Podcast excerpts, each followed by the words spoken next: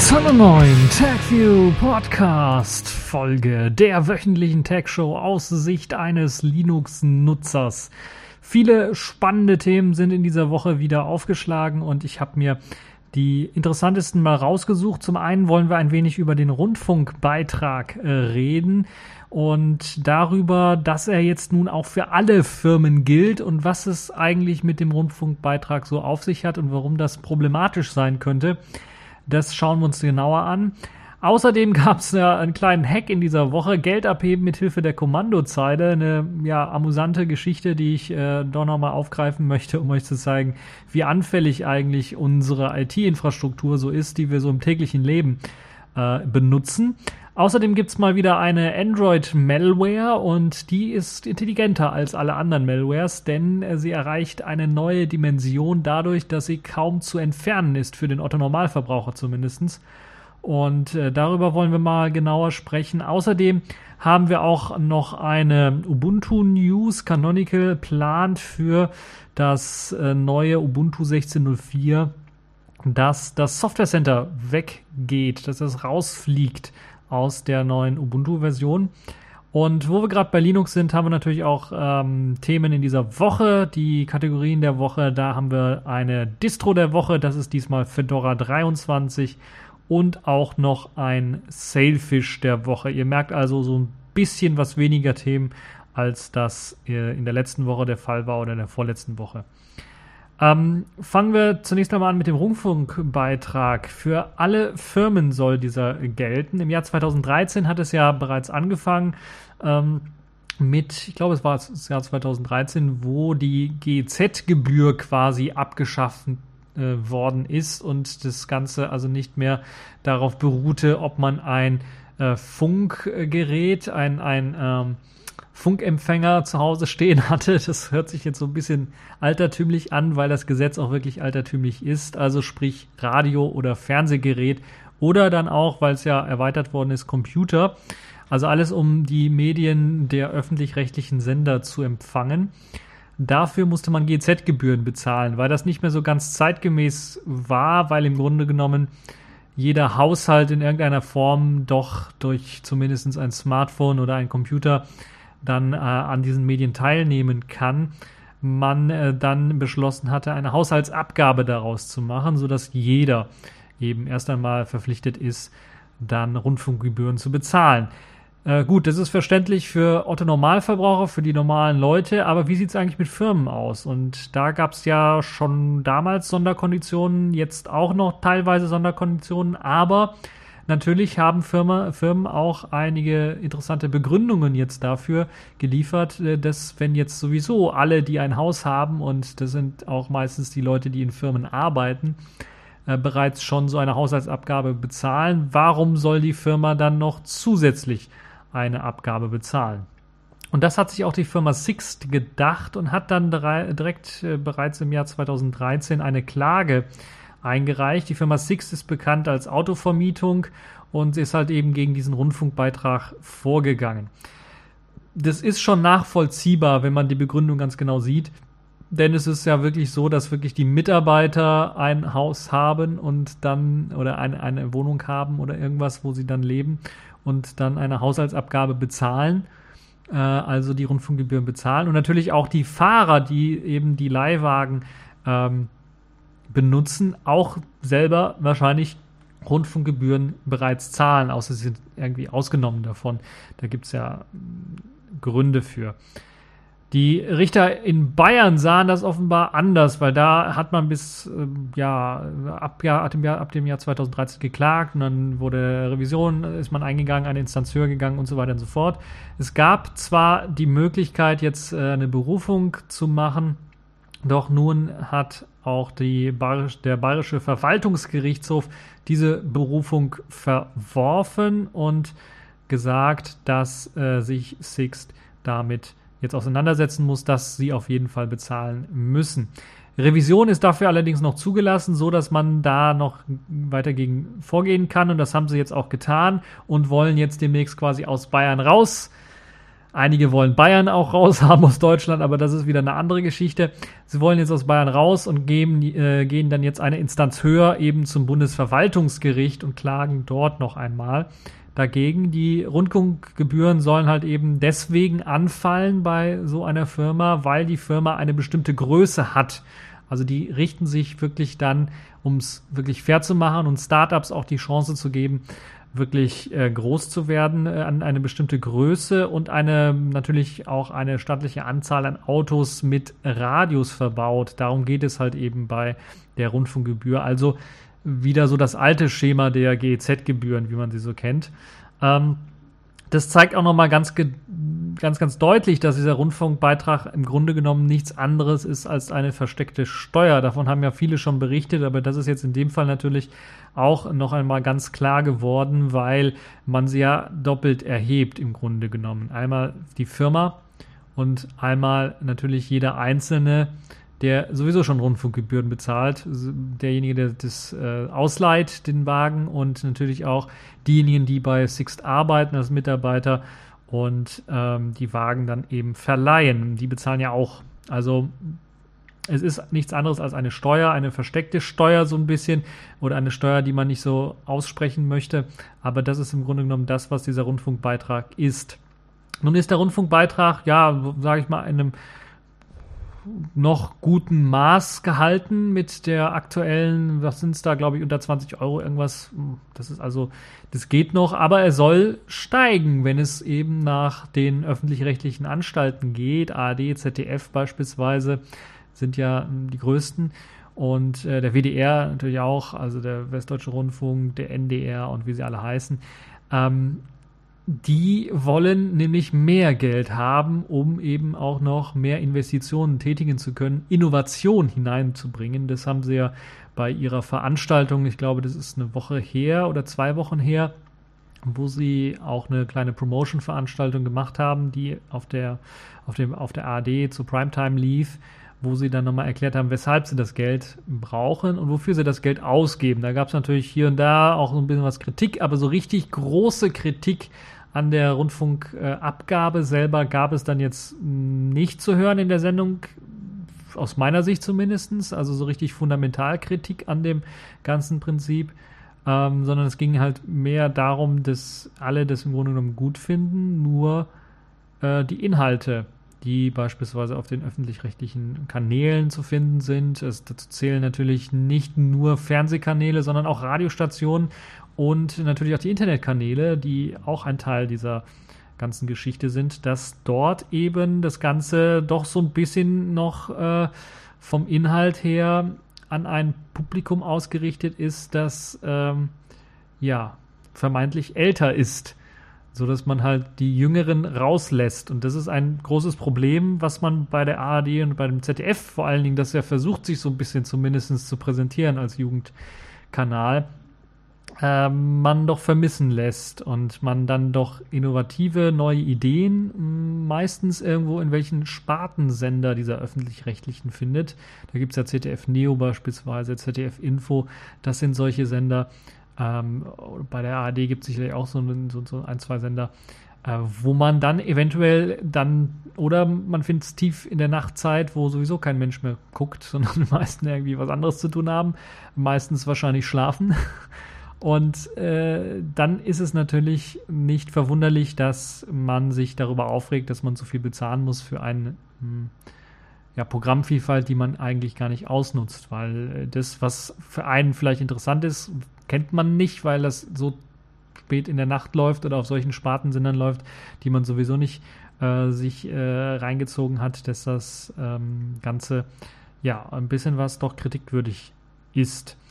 Ähm, insgesamt finde ich diesen Rundfunkbeitrag auch kritikwürdig für die heutige Zeit. Halte ich das Modell, dass man äh, ähnlich wie beim Internet, wo man sich einen Podcast anhört, wie diesen hier zum Beispiel selber aussuchen kann, was man denn gerne hören oder gucken möchte und dass man dann ähm, dafür bezahlt, beziehungsweise eine, eine, eine, äh, ja, eine freiwillige Leistung würde ich nicht sagen, weil dann könnte es wirklich sein, dass die Qualität dann doch darunter leidet, dass man wenig Einnahmen hat und das dann Äh, weil, weil, es muss teilweise natürlich auch Themen sein, die vielleicht unangenehm sind oder die viele Leute vielleicht nicht so interessieren, die dann trotzdem irgendwie gebracht werden, auch in einer Art Mainstream-Medium gebracht werden, sodass Leute da ein bisschen was äh, von haben. Ja, äh, das Ganze zeigt auf jeden Fall ganz deutlich, dass mit diesen Steuern nicht wirklich was gesteuert wird. Ähm, gerecht ist es nicht, weil es so gut wie gar nichts bringt. Wenn man sich das öffentlich-rechtliche Fernsehen so anschaut, ist das mit den, mit den Einnahmen, die man so hat, wird das Programm nicht großartig geändert. Also ich kann mich in den letzten zehn Jahren nicht erinnern, dass das Programm großartig geändert worden ist. Es sind neue Comedy- bzw. Kabarett- Sachen hinzugekommen. Das kann man durchaus äh, sagen. Beim ZDF hat man was versucht. Allerdings ist es meistens mit Leuten, die schon eher bekannt sind und es sind weniger neuere Geschichten. Ich war recht erstaunt, dass auf der ARD jetzt irgendwie äh, der äh, Dieter Nur was Neues versucht hat, nur ab 18, wo er neue Kabaretttalente oder Comedy-Talente dann ähm, vorstellt in einer, glaube ich, halbstündigen Sendung, aber die läuft natürlich dann auch irgendwie so gegen 0 Uhr und ähm, nicht am Wochenende oder sowas, wo man sich das eventuell noch anschauen könnte, sondern dann meistens irgendwann in der Woche, wo dann die meisten Leute, die zumindest morgens früh rausgehen müssen und arbeiten müssen, dann wahrscheinlich nicht reinschalten werden, weil sie einfach schlafen gehen müssen. Und äh, das ist so ein bisschen traurig, würde ich sagen. Also ich würde mir wünschen, dass das Programm da so ein bisschen mal geändert wird, auch auf den Mainstream-Sendern, nicht nur auf den Spartenkanälen. Nun ja, das dazu zu den Rundfunkbeiträgen. Da könnt ihr natürlich auch eure Geschichten äh, zuschreiben, falls ihr da ein bisschen was Erfahrung habt. Vielleicht habt ihr da auch äh, erstmal nichts für bezahlt. Das kann natürlich durchaus auch sein. Äh, und vielleicht euch ein bisschen was da gestritten mit den Leuten. Also würde mich richtig interessieren, was ihr da ähm, zu sagen habt. Ja, kommen wir zum nächsten sehr interessanten Thema, wie ich finde. Geld abheben mit Hilfe der Kommandozeile. Äh, so habe ich das Ganze mal genannt, weil es ist in der letzten Woche aufgeschlagen, ein kleiner Hack, den man auf den, äh, an den Sparkassenautomaten, den Geldautomaten machen konnte, zumindest an denen, die auch eine Tastatur haben. Das sind für die Leute, die vielleicht weniger an solchen Automaten sind oder so einen Automaten noch nicht gesehen haben, das sind Automaten, die äh, dafür gedacht sind, auch Überweisungen zu machen. Das heißt, ihr müsst nicht an den Schalter gehen und äh, dort eine Überweisung abgeben oder in, in, in Überweisung handschriftlich irgendwie äh, tätigen und in eine Überweisungsbox reinwerfen, sondern es gibt auch äh, ja, so Terminals, wo man eine Tastatur und eine Maus hat und wo man dann auch so einen Überweisungsschein elektronisch ausfüllen kann und äh, der wird einem dann äh, erstellt, ausgedruckt quasi und dann hinterlegt, so dass dann äh, die Überweisung auch getätigt werden kann. Das sind also diese Geldabhebemechanismen. Da kann dieser das Terminal kann natürlich auch ganz normal Geld abheben. Also das äh, funktioniert also als äh, eierlegende Wollmilchsau Geld abheben, Geld einzahlen kann man auch und man kann sich sogar äh, seinen äh, Kontostand ausdrucken lassen. Also das ist so ein, äh, anstatt drei Geräte zu haben, hat man hier wirklich dann alles in einem. Die Geldautomaten der Sparkasse stammen meistens von der Firma Win Wincor und Nixdorf. Die sind ja schon einmal negativ aufgefallen dadurch, dass sie äh, Windows XP immer noch einsetzen auf den Geldautomaten und das äh, doch vermeintlich ein bisschen was unsicher ist. Ähm, und jetzt eben, glaube ich, auch Windows 7 updaten wollten oder Vista oder sowas. Also Vista äh, kann man da nur sagen zu. Ähm, sie haben irgendwie aus diesem Debakel mit Windows XP, also der veraltenden Version und der Möglichkeit natürlich da per USB-Sticks, weil es gibt ja ganz normale Rechner, die sich hinter diesen grauen Boxen verbergen, äh, und äh, da gibt es halt USB-Anschlüsse zum Debuggen und natürlich auch zum Einspielen. Und Windows XP kennen wir ja, hat so eine nette Autostart-Funktion, wenn man USB-Stick reinläuft. Äh, reinlegt, dann startet der meistens dann auch direkt irgendwie ein Programm eventuell. Und das konnte man eben ausnutzen bei den alten Geldautomaten, um äh, die Geldautomaten zu hacken. Nun wurde gezeigt, dass man das Ganze auch noch eine Stufe weiter treiben kann durch ja vermeintliche Problemchen an den Automaten selber die jetzt äh, aufgetreten sind äh, und wie man ein CMD-Fenster, also eine Kommandozeile, auf dem Geldautomaten aufmachen kann und damit dann natürlich wichtige Systemdaten auslesen kann und äh, dann auch noch, weil man, weil dieses CMD eine ähm, äh, Adminrechte hat, sich äh, dann mithilfe von Adminrechten natürlich an dem Geldautomaten dann äh, ausspielen kann. Der Trick funktioniert im Grunde genommen so. Man muss ein bisschen was warten. Man muss nämlich warten, bis das Gerät, also der Geldautomat, ein Update erhält. Per Remote kriegt er das, also er kriegt das wirklich per Internetleitung, weil die Geräte auch mit einem Netzwerk verbunden sind. Also ich weiß nicht, ob es jetzt Internet ist oder ein Intranet der Sparkassen.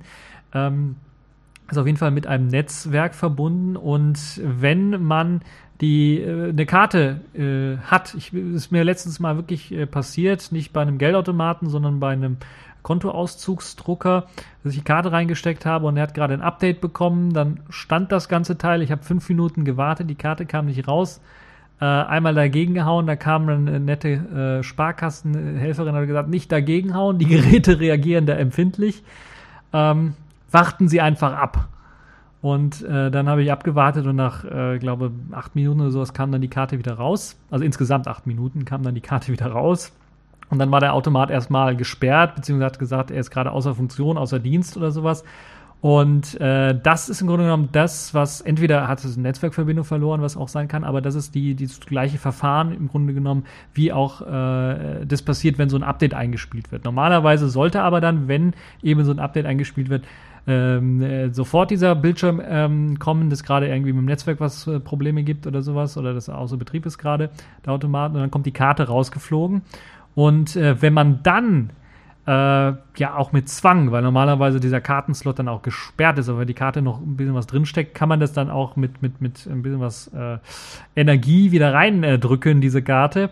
Dann erscheint ähm, einem die Kommandozeile mit den Update-Anweisungen. Und das ist hochinteressant, wo ich mir gedacht habe, was, wie kann denn das sein? Also man drückt die Karte wieder rein, ein bisschen was. Also man, man, darf sie nicht rausholen, weil wenn man sie rausholt, dann ist der Mechanismus, klappt dann zu und dann geht nichts mehr rein. Also kann man die nicht mehr reinstecken, reinschieben. Aber wenn die halt eben ausgeworfen wird, aber noch im Schlitz drin ist und man drückt die mit Zwang wieder rein, erscheint dann einfach eine Kommandozeile und äh, zeigt einen dann diese Update-Anweisungen, also das, was gerade runtergeladen wird oder installiert wird. Und diese Kommandozeile wurde natürlich mit Admin-Rechten gestartet, mit Root-Rechten gestartet. Bei Windows redet man eher von Admin-Rechten gestartet. Und ähm, ja, das ist im Grunde genommen das, was eben dazu führt, dass man sich dann austoben kann auf dem Automaten. Man verfügt natürlich dann bei diesem Automaten, nämlich ja diesen Demo-Automaten, den ich immer so genannt habe, ähm, über eine Tastatur und kann dann natürlich anhand jetzt äh, der Tastatur einfach ein neues äh, CMD öffnen oder das, Update mal einfach unterbrechen. Wir kennen das ja und können äh, dann einfach ähm, auf dem CMD als Admin Blödsinn anrichten. Und schön ist, dass in der Kommandozeile selber, und das ist äh, auch noch ein bisschen was perfide, dann natürlich auch die IPs des Update-Servers, wie sogar Passwörter und Benutzernamen im Klartext erscheinen, so dass man da einfach mal auch nur einen Screenshot machen kann oder mit dem Handy mal kurz abfotografieren kann, um dann später eventuell auf den Server drauf zu gehen und dann mal zu schauen, was es dort für interessante Sachen sind, äh, die man dort vielleicht hacken kann und äh, vielleicht mal eine Update-Datei einfach mal äh, selber ausrollen auf die Automaten, die man gerade haben möchte.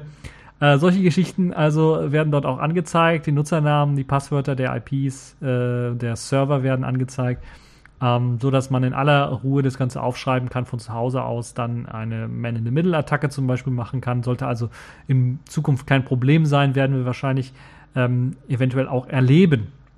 Und wir wissen natürlich, wenn man einmal Admin-Rechte auf so einem Rechner hat, kann man natürlich auch die Registry-Einträge ändern.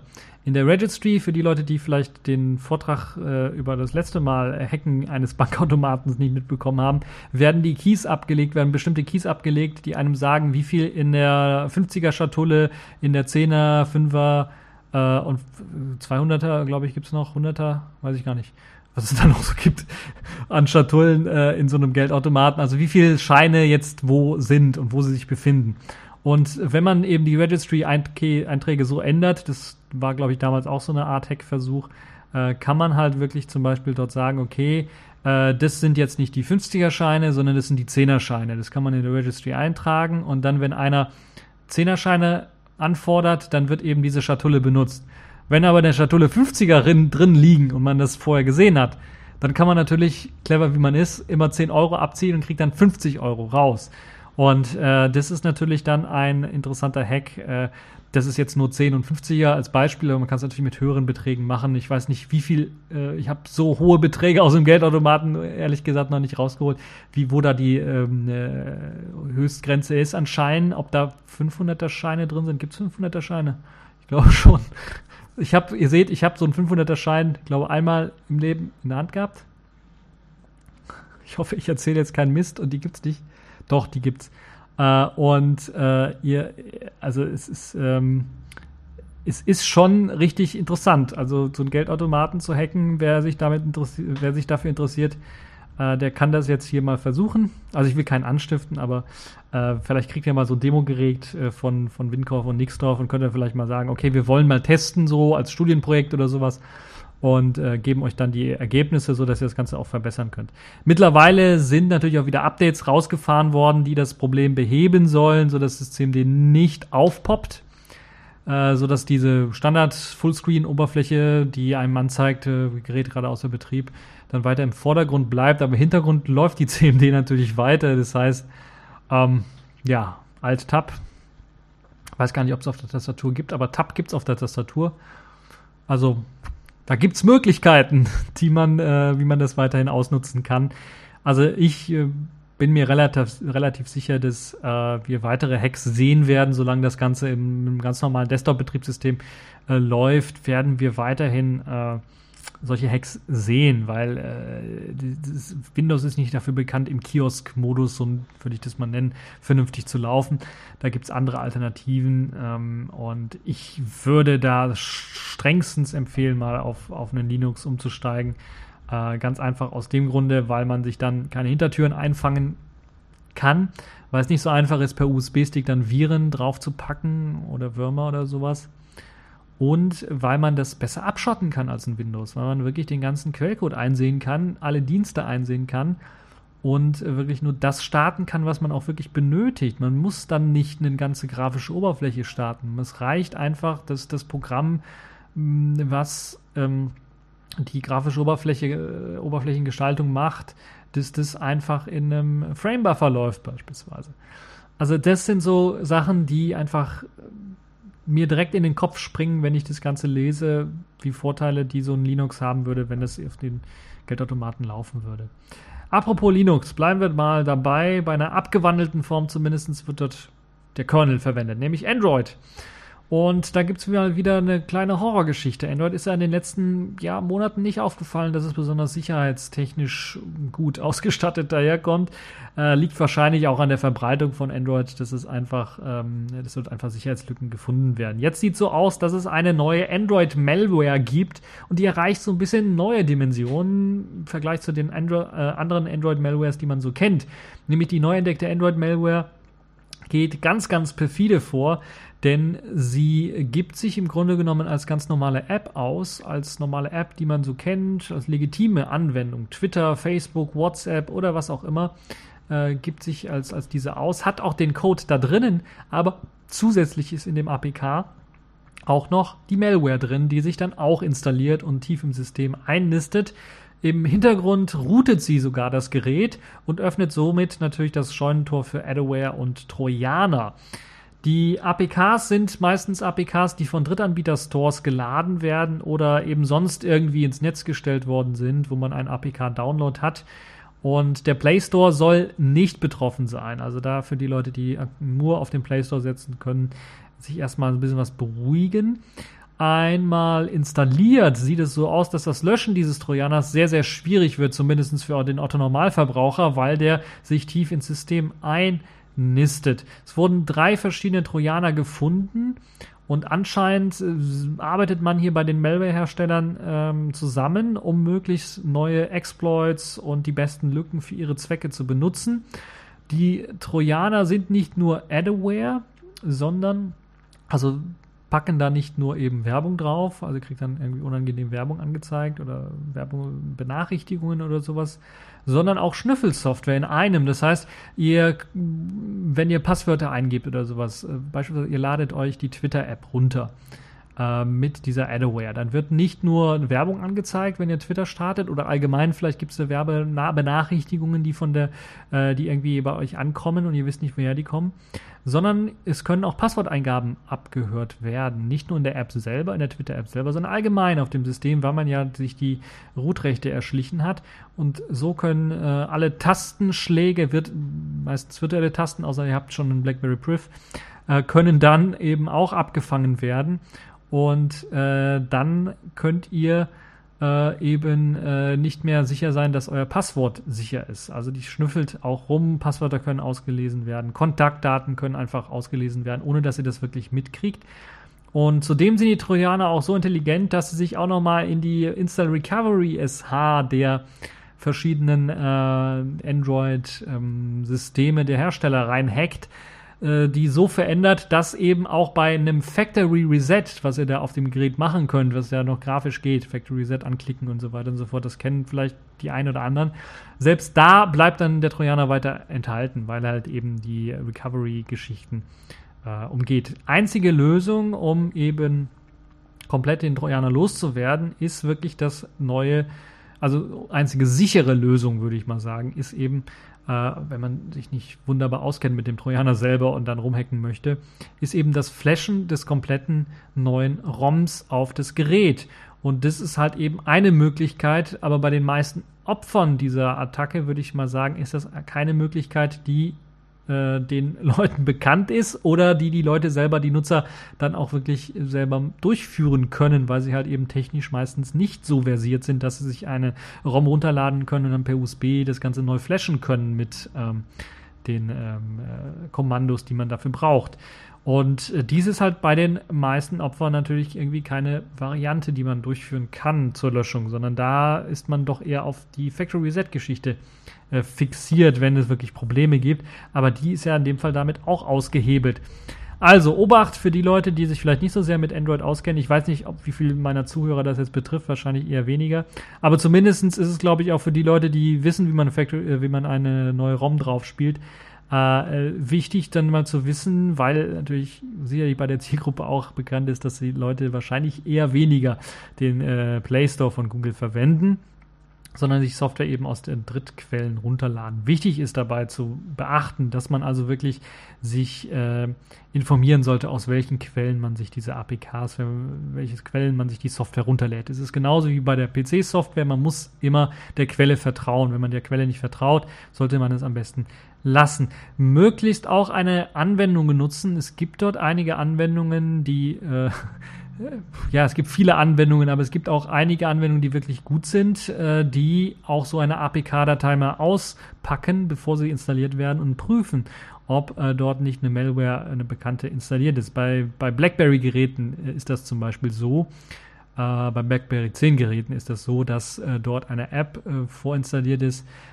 BlackBerry, ich habe vergessen, wie es heißt irgendwas, das äh, beim Installationsdialog, äh, den es für eine APK-Datei anzeigt, auf dem BlackBerry OS 10, davon reden wir also mit dem Android-Player, dann auch nochmal einen Scan dieser APK-Datei macht, mit einer Datenbank vergleicht, ob eben in der APK dann nicht irgendein Trojaner, ein Virus oder so etwas vorhanden ist. Und wenn es das nicht ist, dann wird einem angezeigt, okay, äh, die APK-Datei ist okay.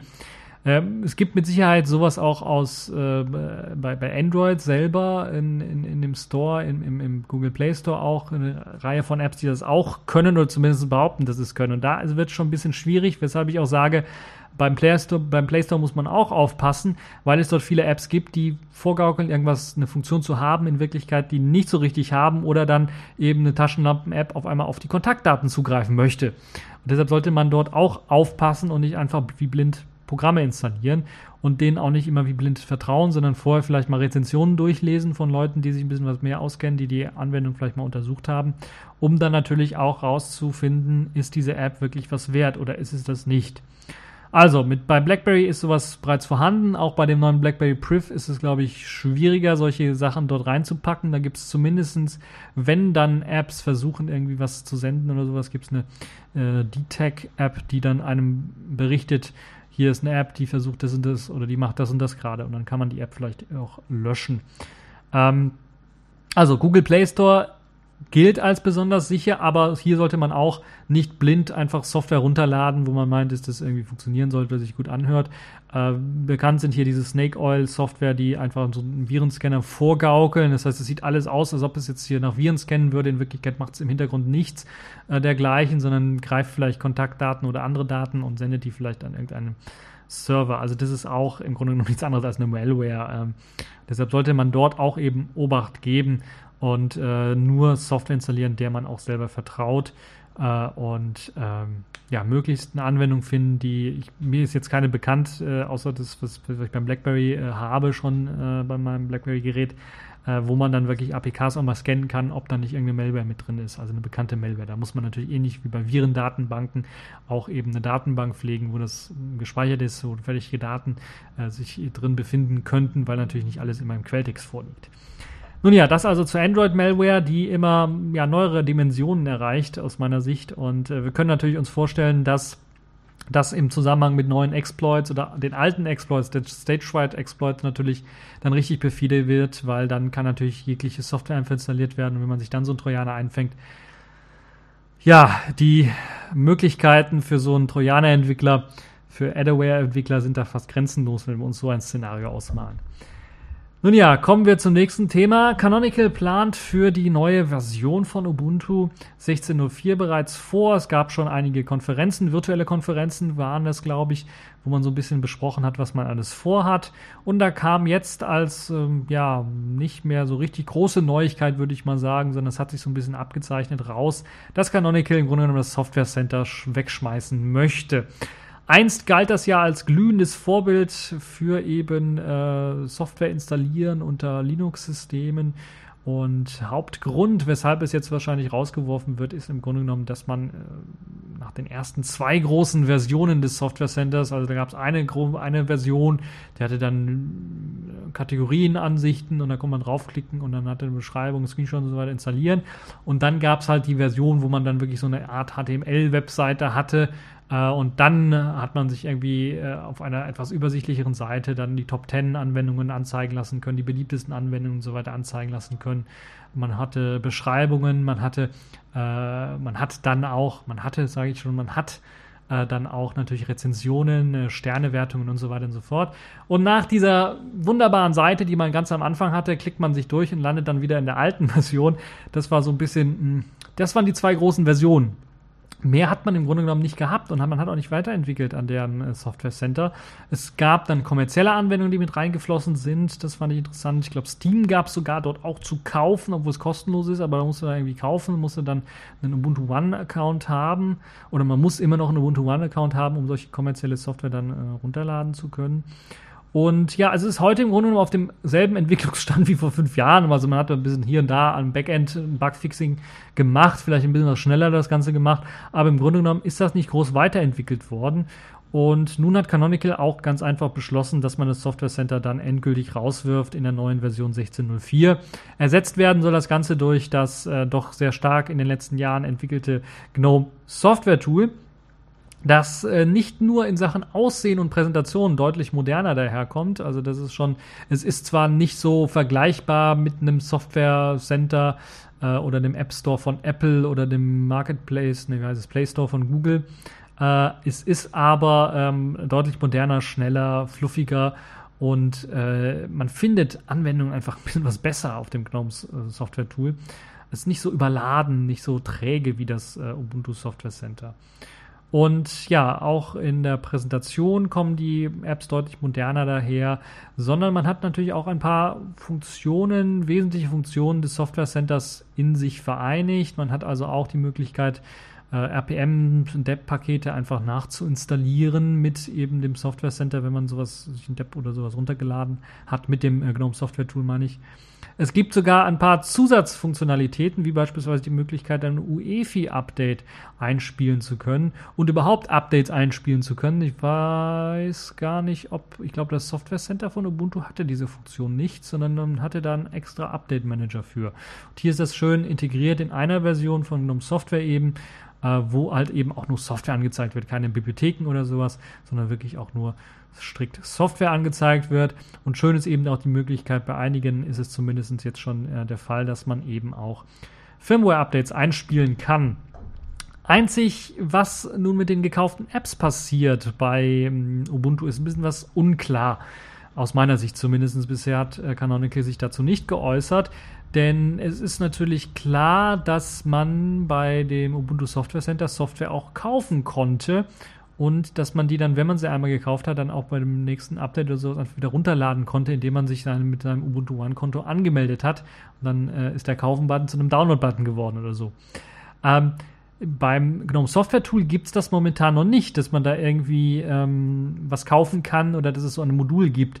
Vielleicht, vielleicht, ein großes Vielleicht, ein fettgeschriebenes Vielleicht, ein äh, vielleicht mit, das wird sowieso nicht kommen, wird das vielleicht von den Canonical-Machern integriert mit in das äh, GNOME Software Tool und äh, das GNOME Software Tool dahingehend erweitert, dass es halt eben äh, das auch kann. Aber das ist ein sehr, sehr großes Vielleicht und ich schätze, das wird nicht kommen.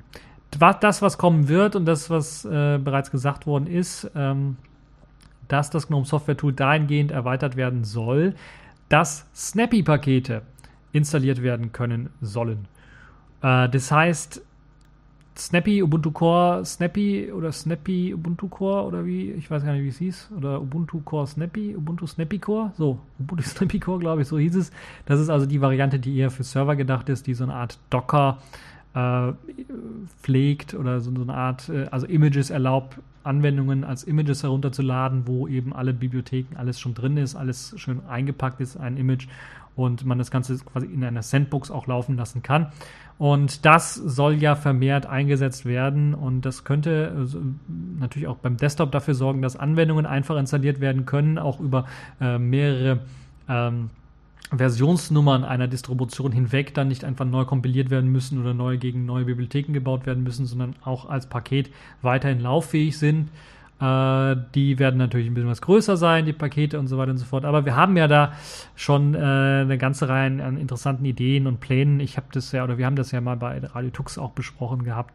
Äh, weiß gar nicht mehr, welche Ausgabe das war, aber äh, wir haben da in aller Ausführlichkeit drüber gesprochen für die Leute, die davon was wissen wollen. Und das soll halt eben auch äh, mit in äh, das Ubuntu Touch fließen, TouchOS, also Ubuntu Smartphones und, und Tablets. Ähm, dort gibt es ja die Click-Pakete, die so ähnlich aufgebaut sind, aber das soll halt miteinander irgendwie vereinigt werden. Und das soll dann auch einem, äh, in das GNOME Software Tool in der Version 16.04 mit einfließen. Inwiefern das dann auch genutzt wird für den Desktop, werden wir mal schauen. Ich bezweifle das so ein bisschen, weil 16.04 wird ja wieder eine LTS, soweit ich weiß. Und äh, dann äh, bezweifle ich doch schon sehr stark, dass sie das, äh, dass sie da allzu viel neue Funktionalitäten reinhauen werden, weil eben es soll eine LTS sein und da muss es auch solid stable sein äh, über mehrere Jahre gepflegt werden. Und da kann ich mir nicht vorstellen, dass sie da so experimentelle Software mit reinbauen. Aber müssen wir mal schauen, wie sich das denn weiterentwickeln wird. Accepted. Connecting. Complete. System activated. All systems operational.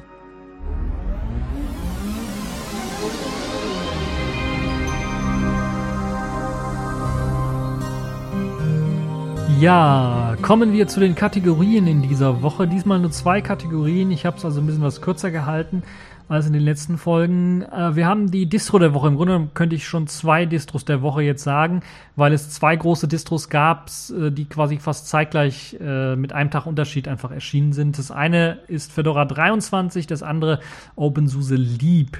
Ich habe mir aber für diese Folge erst einmal Fedora 23 äh, genauer etwas angeschaut und möchte darüber jetzt sprechen. Und das ist auch die Distro in dieser Woche, Fedora 23. In der nächsten Woche, das kann ich jetzt schon mal ein bisschen was vorwegnehmen, wird es äh, wieder mal eine Show, also eine Videofolge geben, wo ich euch dann OpenSUSE 42.1, ähm, OpenSUSE Leap vorstellen werde. 42.1 äh, in aller Ausführlichkeit, also auch in Video, im Videomodus und äh, dann könnt ihr mal schauen, wie das so geworden ist. Ja, Fedora 23, bleiben wir erstmal dabei. Es kommt mit einem Kernel 4.2.3, glaube ich, daher ist es, also ein 4.2er Kernel, das ist ein LTS-Kernel, sollte also Langzeitunterstützung haben und ist, glaube ich, einer der modernsten Kernel. Es gibt, glaube ich, mittlerweile schon 4.3, aber macht nichts. 4.2 ist auch sehr, sehr aktuell. Äh, das neue GNOME 3.18 ist mit dabei. Äh, wir haben ja ein bisschen was über das äh, GNOME Software Tool geredet. Das ist hier natürlich auch wieder mit integriert, hat dann auch eben diese UEFI Firmware Update Support äh, mit an Bord. Es gibt die ersten XD, XDG App GNOME Sandboxing Tools. XDG App ist ja so eine Art, ja, Sandbox ist im Grunde genommen das, was ich ja mit, mit, mit äh, Snappy Core bei Ubuntu so ein bisschen beschrieben habe, ist ein anderer Versuch, gesandboxte Apps herzustellen. Also primär ist erst einmal das Sandboxing äh, mit drin. Das soll dann mit Hilfe der LXC-Container funktionieren und LX-Container funktionieren. LXC heißt ja LX Linux Container, also LXC. Äh, und kann bereits schon angetestet werden. Also XDG App ist bereits mit an Bord kann bereits angetestet werden. Für einige Apps kann man das mal ausprobieren. Man muss aber noch mit Problemen rechnen, weil eben das Sandboxing dafür sorgt, dass bestimmte Funktionen eventuell, die in einem Programm erwartet, dass sie darauf zugreifen kann, eventuell gar nicht mehr zugreifen kann. Äh, auf jeden Fall ein sehr interessantes Konzept und ich kann mir vorstellen, dass dieses, äh, weil es ja auch unter dem XCG-Standard entwickelt wird, dann auch überschwappen wird zu den verschiedenen anderen Desktop-Umgebungen, äh, namentlich auch Plasma.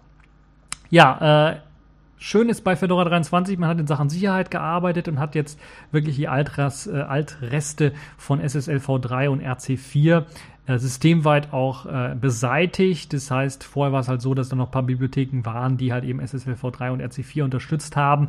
Und wenn dann einige Programme auf diesen Bibliotheken aufgesetzt haben und nicht explizit gesagt haben, dass sie das nicht unterstützen, hätte es sein können, dass sie da unsicher sind. Deshalb wurde das jetzt beseitigt. SSL-V3 und RC4 ist jetzt also auch systemweit rausgeflogen bei allen Bibliotheken. Also zwei Daumen nach oben, was die Sicherheit davon angeht. Eine neue einheitliche Richtlinie bei Fedora 23 prüft nun das Passwort wenn man ähm, das eingibt, also bei der Passwortvergabe, wenn man einen neuen Benutzer erstellt beispielsweise und kann dann bei einem zu einfachen Passwort das Setzen dieses Passwortes verweigern. Das ist also neu, das war vorher also nicht der, die Möglichkeit. Ich glaube, vorher gab es nur, soweit ich mich erinnere, die, die äh, Anzahl der, der, der Zeichen, die man eingeben musste, war da als Grenze drin. Also wenn man 1, 2, 3, 4, 5, 6 eingegeben hat, äh, ist man weitergekommen.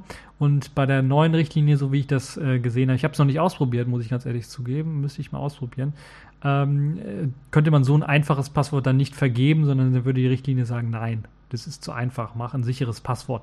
Das ist natürlich erfreulich, um die Leute ein bisschen was dazu zu zwingen, sichere Passwörter zu verwenden, vielleicht auch teilweise zu lernen, was sichere Passwörter sind. Aber natürlich, wenn man mal schnell was ausprobieren möchte oder schnell mal was installieren möchte und so weiter und so fort, ein bisschen was nervig vielleicht. Ähm, ich bin mir sicher, man kann die Richtlinie auch umbiegen oder ausschalten, aber standardmäßig ist die nun jetzt dabei und aktiviert. Ja, Distributionsupdates werden nun nicht mehr mit dem FedUp-Tool gemacht, was ja so eine Art eigene Umgebung gestartet hat, um einen Distributionsupdate zu machen, sondern werden jetzt auch über den hauseigenen Paketmanager, den äh, DNF gemacht, der mit der letzten Version ja schon eingeführt worden ist als Nachfolger von Yum. Und damit können jetzt Distributionsupdates äh, gemacht werden. Die können auch schon von Fedora 22 auf 23 gemacht werden. Ich habe da gehört, dass da doch äh, einige schon Erfolge mit gehabt haben. Ja, äh, GNOME 3.18 hatte ich angesprochen. Überschattet wird das Release der KDE-Version dadurch, oder der, ja, der KDE-Version, muss man ganz ehrlich sagen, weil es ja auch, glaube ich, Fedora KDE oder so heißt. Also die Plasma 5er Version von äh, Fedora auf einer eigenen ISO wird dadurch überschattet, dass eben ein Rücktritt des KDE-Maintainers stattgefunden hat, der sich ausgelaugt und genervt gezeigt hat von den vielen neuen Paketen und der Paketeflut von Bibliotheken für KDE Frameworks 5 und dass er jetzt so viel packen muss und da einfach mal nicht mehr durchblickt, was denn da eigentlich alles an äh, KDE Frameworks 5 Paketen, Plasma 5 Paketen, KDE Applications 1508 und so weiter und so fort alles noch gepackt werden muss und deshalb hat er auch auf der Mailingliste seinen Rücktritt äh, dafür angekündigt, wird aber weiterhin die alten KDE SC 14, also 414er Versionen und Pakete weiterhin pflegen. Und zudem soll dieser KDE-Spin von Fedora mit einigen seltsamen Bugs daherkommen, die er selber in seinem äh, Mailinglist-Eintrag äh, dann auch gepostet hat. Äh, Seltsamheiten, die einfach äh, ihn seltsam aufgestoßen sind, aber die er nicht mehr ändern konnte. Ähm, und ähm, alles in allem muss man also sagen, äh, fand ich jetzt beim Antesten der KDE-Spins für Dora eigentlich immer doch relativ, äh, relativ solide. Aber jetzt zumindest mit dem Switch auf Plasma 5, auf KF5 und äh, auf äh, KDE Applications 1508 und so weiter und so fort, ähm, wäre es vielleicht mal angebracht, äh, sich äh, nach Alternativen umzusuchen, wenn man zumindest Plasma-Nutzer ist. Weil äh, ich weiß jetzt nicht, wie die Fedora 23er Version ist, müsste ich mir nochmal anschauen, kann ich also keine Empfehlung äh, dazu geben. Aber könnte durchaus sein, jetzt dadurch, dass eben dieser KDE-Maintainer äh, zurücktritt, dass es für die nächste Version vielleicht ein bisschen was enger aussieht oder ein bisschen was schlechter aussieht mit dem Support von Plasma. Müssen wir mal schauen. Außerdem sieht es auch so aus, und das hat hier der KDE-Maintainer auch ganz klar gesagt, Fedora setzt ganz groß auf GNOME und Premiers Hauptaugenmerk liegt auf GNOME. Selbst wenn Änderungen, äh, wenn Änderungen GNOME verbessern, aber hm, Plasma brechen würden oder kaputt machen an einer oder anderen Stelle, wird das doch durchgeführt, trotz aller Warnungen und trotz aller Mahnungen auch an die Entwickler. Und deshalb äh, glaube ich, dass Fedora vielleicht nicht die richtige Distro ist, wenn ihr ein Plasma laufen lassen wollt. Das ist so meine persönliche Meinung. Ihr könnt natürlich eure Meinung, wenn ihr das schon länger laufen habt, dann habt ihr sicherlich mehr Erfahrungen, was das angeht, auch äh, mir unter dem Kommentarbereich posten, wie es da mit äh, Fedora 23 und dem KDE-Spin aussieht. Ja, kommen wir zum letzten Thema für diese Woche kommen wir zum Sailfish der Woche. Dort habe ich jetzt nicht keine großartige neue News. Ich warte immer noch auf mein Tablet. Ein bisschen was äh, zähneknirschend muss ich das schon fast zugeben, dass ich immer noch keine News habe. Wir haben ja jetzt schon ja, Anfang November. Da müsste eigentlich schon die zweite Charge ausrollen. Aber bisher hat auch noch keiner was von gehört, dass die zweite Charge ausrollt. Ähm, also das mit dem Tablet, muss ich ganz ehrlich sagen, ist ein totaler Reinfall geworden und mit dem Ausliefern zumindest des Tablets weil äh, die Versprechungen, die immer, immer und immer wieder gemacht worden sind seit Mai äh, diesen Jahres, wurden nicht eingehalten. Und das finde ich schon ein bisschen blöd. Also die Versprechungen, was das Auslieferungsdatum angeht, wurden nie eingehalten. Und äh, ja, ich hoffe, dass das jetzt vor Weihnachten noch ankommt. Ähm, das ist natürlich äh, richtig kacke.